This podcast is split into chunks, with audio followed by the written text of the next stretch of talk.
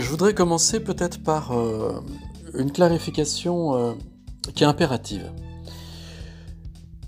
Lorsque on est invité à réfléchir à la mort, je mets beaucoup de guillemets autour de tout ça, on aime à convoquer à la, table d'honneur et devant les micros, euh, on aime à convoquer des, hommes et des femmes de foi, des gens qui voudraient rendre compte d'une expérience religieuse pour euh, nous éclairer sur la question de la mort. Et on pourrait se poser la question de savoir alors qu'est-ce que, qu'est-ce que viendrait faire ici le philosophe En quoi serait-il euh, plus, plus utile En quoi serait-il plus indispensable qu'un, prêtre, qu'un rabbin, qu'un, curé, qu'un imam, qu'un, qu'un moine bouddhiste ou qu'un adorateur du, du monstre en spaghetti volant alors, je voudrais, vraiment euh, clarifier les choses et commencer par ça, si vous voulez, euh, parce que parce que depuis quelques années, euh, j'essaie de mettre en place ce qui, j'espère, un jour verra le jour, qui serait un diplôme universitaire de conseiller laïque.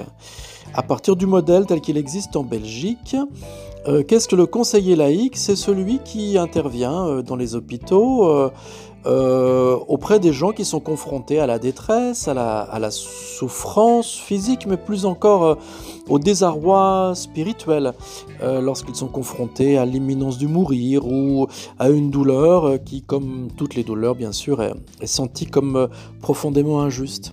Or, le seul secours, quel est-il?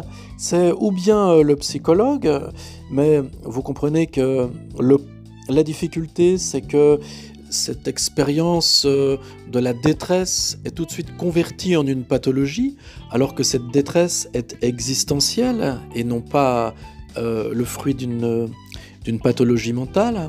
Et d'autre part, euh, cette détresse est existentielle et elle est aussitôt, pourrait-on dire, annexée par des gens qui sont déjà dans un rapport à la foi. Or le problème, c'est que 60% des gens qui sont à l'hôpital en France n'ont pas la foi et les seuls interlocuteurs dont il pourrait disposer en situation de détresse spirituelle sont des hommes et des femmes de foi. Euh, c'est la raison pour laquelle euh, j'avais donc voulu euh, créer ce, DU de, conseiller laïque dans l'idée que des philosophes puissent venir euh, au chevet euh, des, souffrants, au chevet des mourants, pour engager avec eux euh, une réflexion sur cette détresse spirituelle, sans passer sous les fourches codines de la religion. Alors, cette introduction, je pense qu'elle est nécessaire parce qu'elle nous oblige, comme je vous le disais à l'instant même, elle nous oblige à clarifier, au fond, qu'est-ce que le philosophe a à apporter, quelle est sa place par rapport à l'homme ou à la femme de, religion? Sur la question de la mort.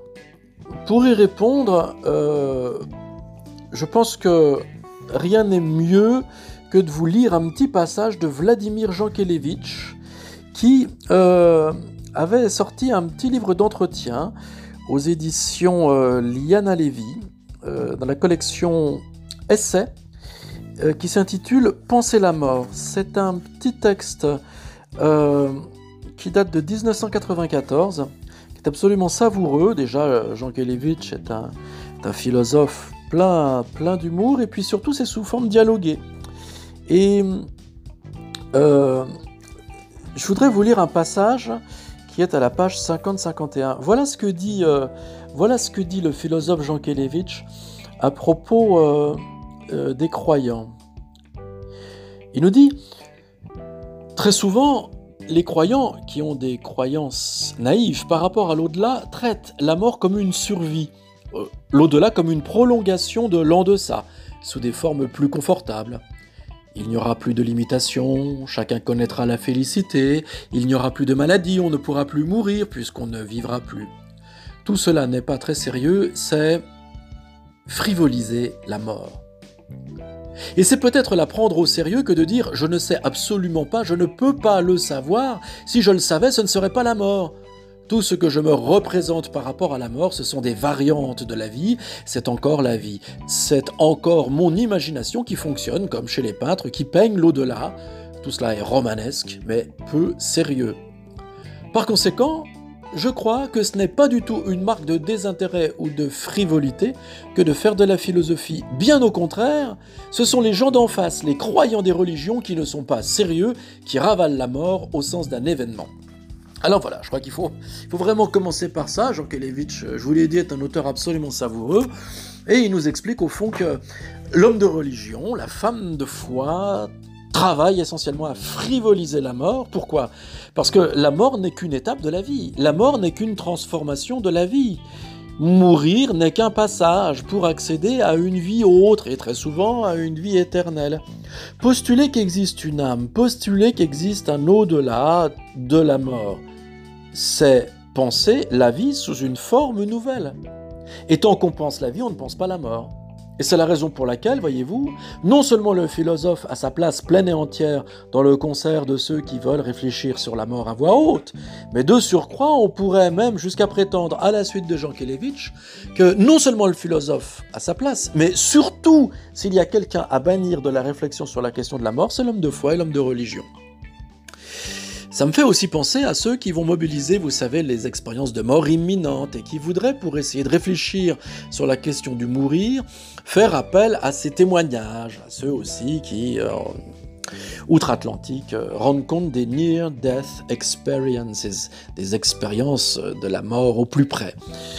Sauf que, si vous rendez compte de ces témoins-là, si vous rendez compte de ceux qui disent Je suis passé de l'autre côté, j'en suis revenu, et voilà ce que j'ai à dire à ce propos.